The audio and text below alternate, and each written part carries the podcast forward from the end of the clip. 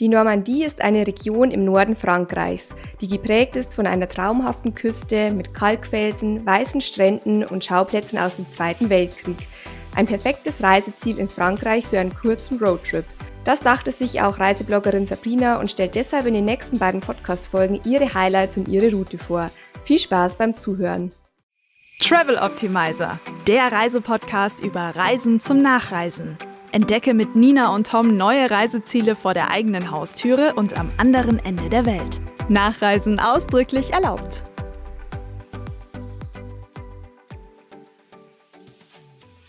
Servus zu einer neuen Podcast-Folge über die Normandie. Bei uns zu Gast im Podcast ist Sabrina, ebenfalls Reisebloggerin, und ihr Blog heißt Smiles from Abroad.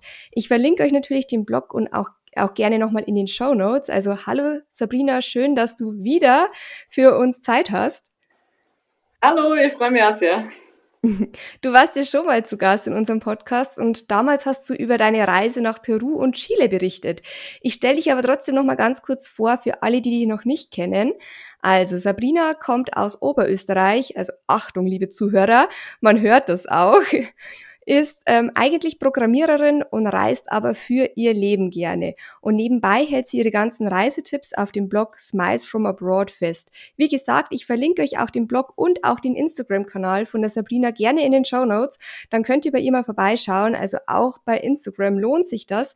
Denn ähm, über das Reiseziel, über das wir heute sprechen, da hat Sabrina auch ganz viele tolle Stories und auch Bilder gemacht als Post. Also ihr könnt da einfach nochmal bei ihr in den Highlight Stories oder auch bei den Posts durchschauen, um euch ein Bild von der Normandie zu machen.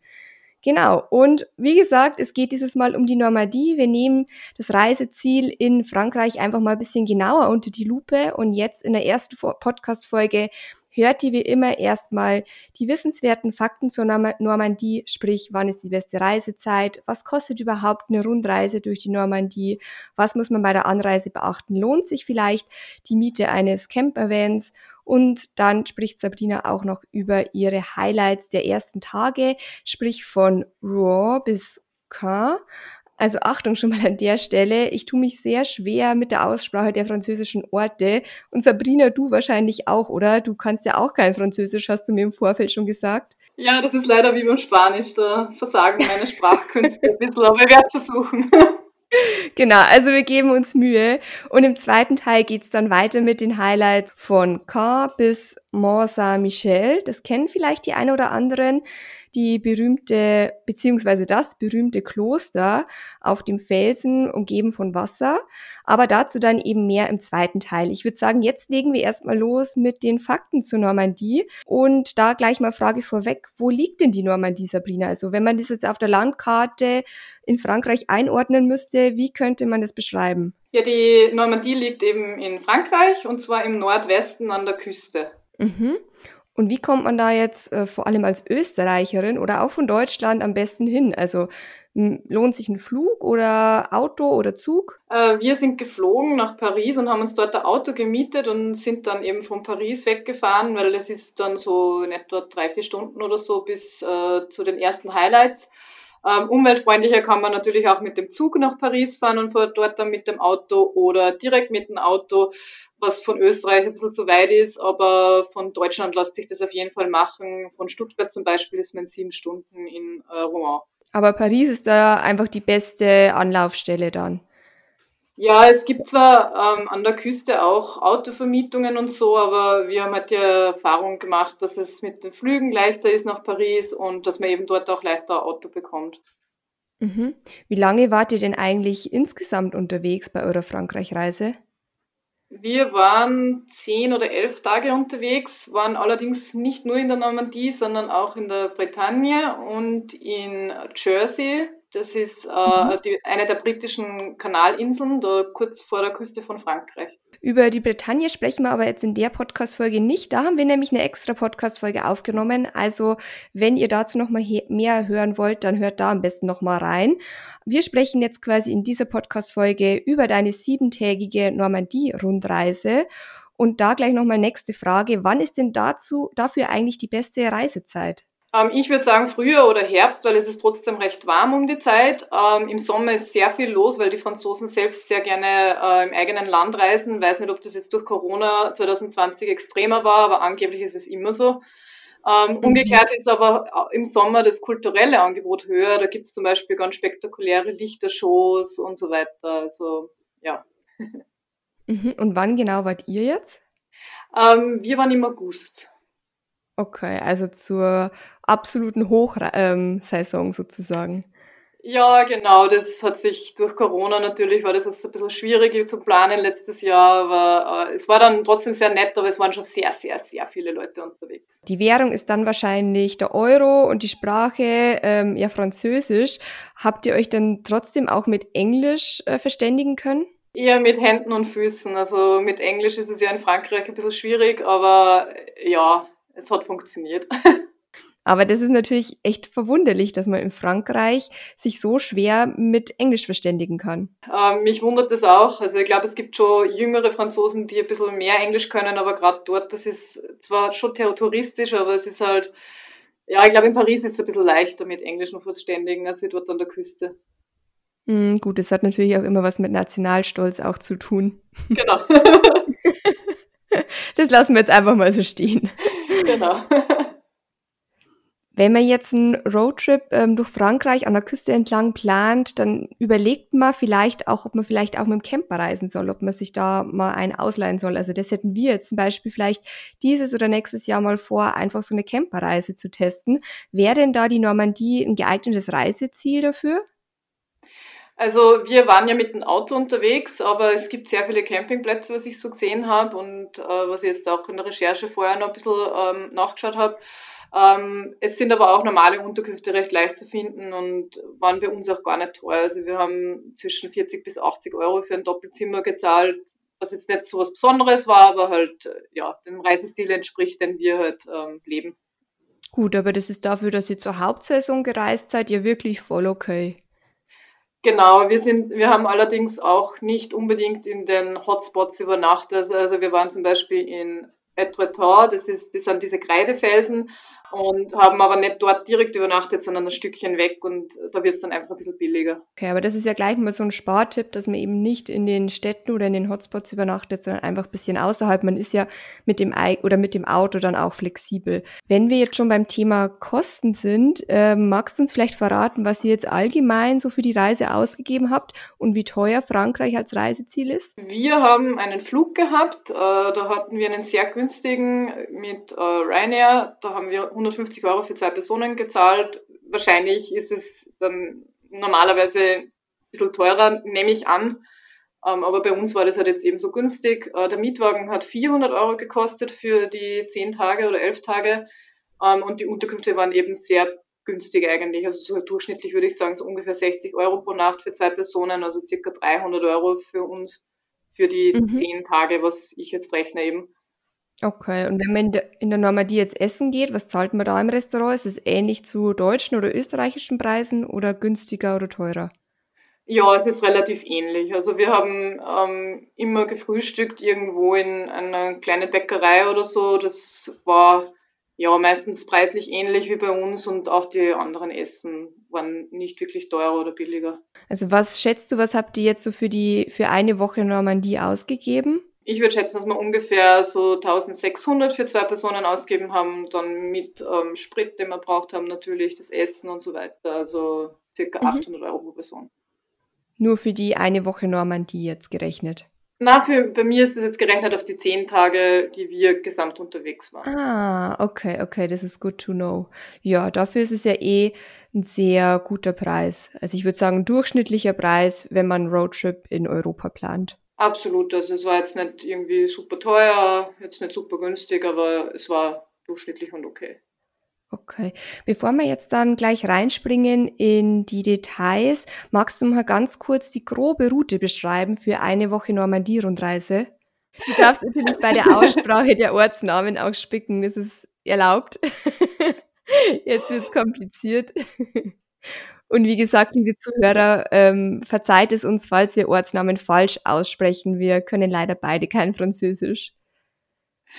Also wir sind quasi gestartet in Rouen, ähm, haben das angesehen, dann sind wir zu den ähm, Kreidefelsen eben gefahren, von denen ich vorher schon gesprochen habe, das ist das Etreteur. Mhm. Ähm, dann waren wir dort in Le Havre, das ist dort so eine kleine Stadt, ähm, in Deauville, dann in Caen. Mhm. Ähm, dann sind wir zu den Landungsstränden gefahren und nach Bayeux. Mhm. Dann waren wir in Groville und dann waren wir zu bei Mont Saint-Michel. Okay, also ihr habt euch da an der Küste entlang gehangelt.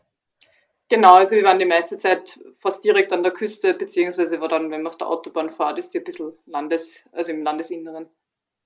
Okay, genau. Wie zum Beispiel auch euer erster Stopp, äh, den wir uns jetzt gleich nochmal genauer anschauen, und zwar Rouen. Was sind denn da so die Highlights und wie lange sollte man für die Stadt einplanen?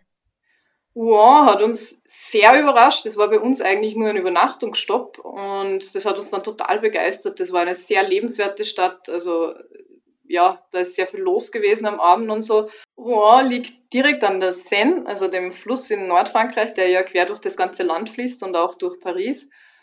Ähm, mhm. Dort sehenswert ist auf jeden Fall die Kathedrale und da ist zum Beispiel eben der Sommer eine tolle Reisezeit, weil da ist so ein Lichterfest bei der Kathedrale, da muss man sich vorher informieren, aber das ist wirklich sehr spektakulär und sehr zu empfehlen. Dann sind dort die Fachwerkshäuser, die überall eigentlich zu sehen sind, also gibt es jetzt keinen groben Anhaltspunkt. Dann die große astronomische Uhr, das spreche ich jetzt sicher falsch aus, ähm, Grosse Horloge. Ähm, die ist sehr schön und vor allem in der Nacht finde ich sehr schön. Ähm, dann die katholische Kirche, das Kunstmuseum bzw. die Gegend dahinter, das ist sehr schön. Da ist auch so eine kleine Kathedrale dahinter, wo ich jetzt leider nicht weiß, wie die heißt. Und mhm. generell ist einfach Rouen, diese ganzen kleinen Straßen und im Sommer leben einfach diese Straßen. Da ist immer was los am Abend, die Restaurants und Bars haben so kleine Tische draußen und da wird getanzt und so. Das ist sehr empfehlenswert. Und auf dem Weg nach Rouen kann man noch einen ähm, Stopp, also wenn man jetzt von Paris fährt, kann man noch einen Stopp, Stopp auf der Strecke machen in Evreux.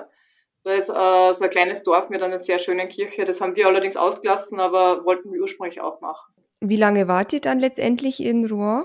Wir waren eigentlich nur am Nachmittag, also wir sind am Vormittag angekommen in Paris und dann direkt hin und haben dann den Nachmittag dort verbracht und sind am nächsten Tag in der Früh wieder weitergefahren. Mhm. Nachdem ihr euch ein Croissant oder ein Baguette vom Bäcker geholt habt. Genau. also so wie man sich in Frankreich halt auch vorstellt. Ja. Aber es ist auch besser, man isst es dann draußen. Also ich stelle es mir jetzt gerade vor, wenn man das dann schnell to go mitnimmt ins Auto, oh mein Gott, das ist eine Bröselparty. Ja, die haben eh meistens so kleine ähm, Aufenthaltsräume mit kleinen Tische und so, da, da sind wir regelmäßig gesessen. okay, wie ist der Kaffee so in Frankreich?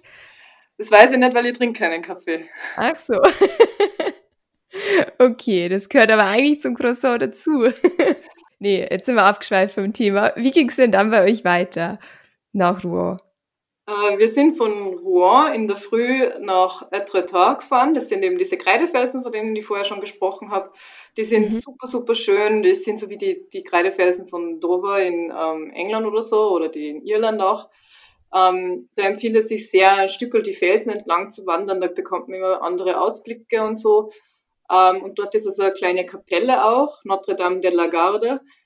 Die kann man auch besuchen, ist auch sehr schön. Bei uns waren da leider viel zu viele Leute. Wir sind dann nicht hingegangen, aber von der Weite hat man es gesehen, dass es einfach toll aussieht. Mhm. Und das ist ja auch ein sehr schöner Fotospot, glaube ich, oder? Also ja, ich kann mich genau. noch Bilder aus deiner Instagram-Story erinnern von diesen Kreidefelsen. Das sind ja wirklich so riesige Steilküsten, aber kann man da dann eigentlich auch nach unten gehen zu den Stränden?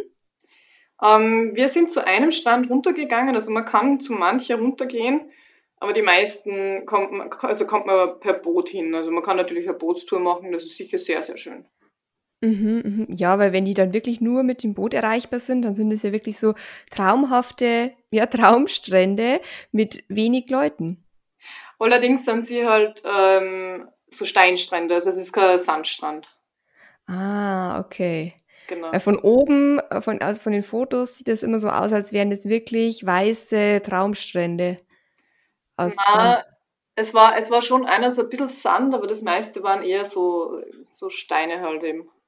Okay, aber ist die Küste denn eigentlich allgemein gut zum Baden? Wir waren dort nicht baden, also wir sind wirklich nur zum Sightseeing hingekommen, aber ich glaube, dass es ziemlich kalt ist.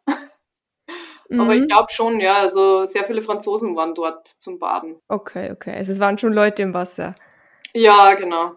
Es war halt generell sehr voll drum mit Corona und so. Wir wollten halt da nicht da in diesen Rubel rein und haben halt nur die Felsen angeschaut und sind dann wieder gefahren, weil einfach mm. zu viel los war. Ja, verständlich. Aber man kann sich auf jeden Fall merken, dass man bei diesen Kreidefelsen super wandern oder entlang spazieren kann. Absolut, ja. Was würdest du denn sonst noch so empfehlen dort an der Küste? Ähm, dort direkt bei den Kreidefelsen ist die äh, Stadt Le Havre. Die mhm. ist auch sehr schön, ist ganz was anderes als Rouen. Ähm, ist eine der wichtigsten Hafenstädte von Frankreich und hat aber eben zum, im Unterschied zu Rouen eben nur, also hauptsächlich moderne Gebäude, sehr moderne Architektur und irgendwie einfach cool.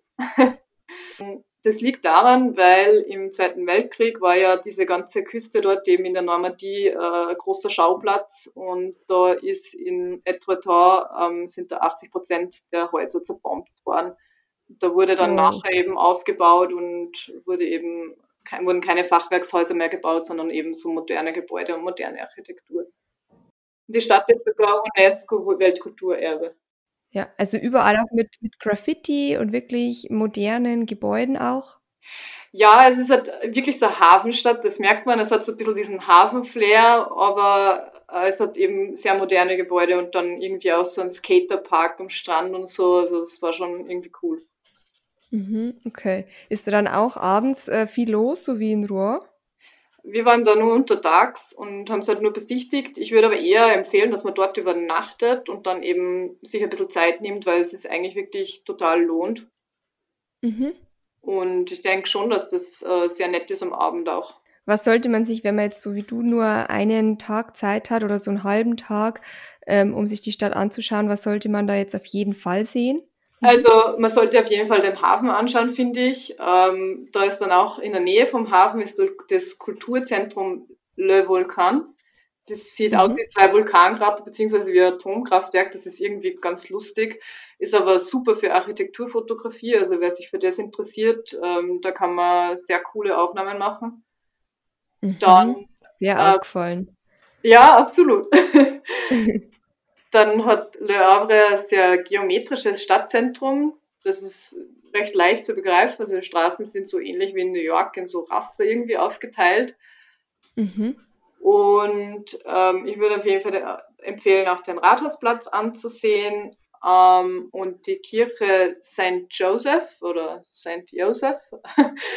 ähm, die sieht von außen aus wie so ein ganz moderner Wolkenkratzer. Und wir haben erst auch gedacht, das ist ein Wolkenkratzer, aber das ist tatsächlich eine Kirche.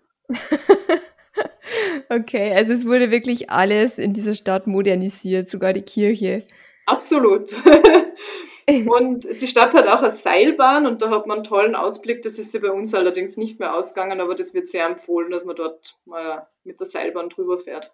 Also da hat man dann mit Sicherheit auch einen Ausblick über den Hafen, übers Meer.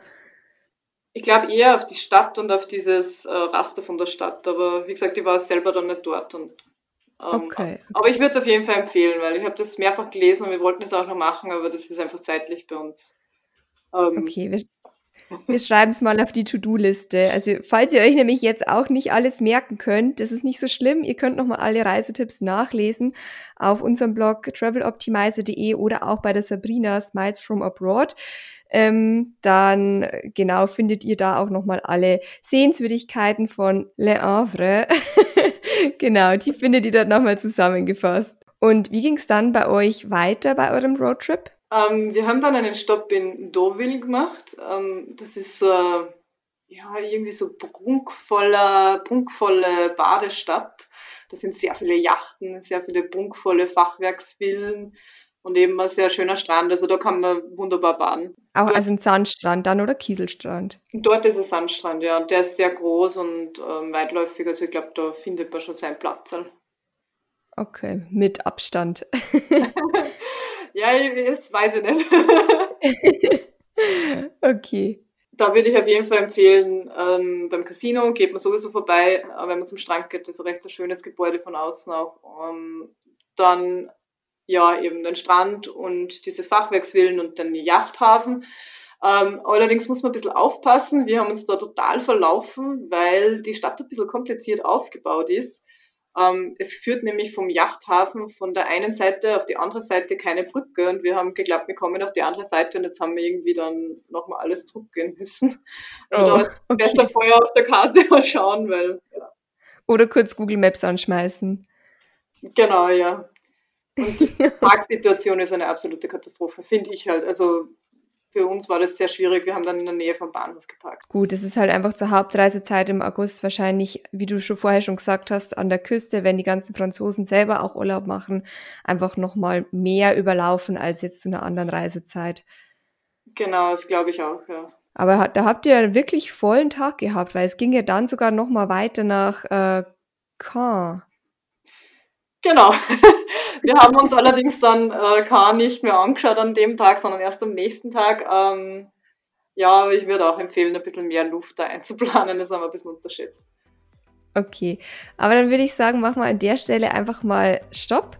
Und in der nächsten Folge geht es dann weiter mit den weiteren Highlights an der Küste, unter anderem auch mit dem Little Hogwarts, nenne ich es jetzt mal, beziehungsweise mit dem Kloster Mont Saint-Michel. Das kennt vielleicht der ein oder andere. Also hört auch da gerne mal rein. Und dir, Sabrina, schon mal vielen, vielen Dank an der Stelle für deine Reisetipps und wir hören uns in der nächsten Folge.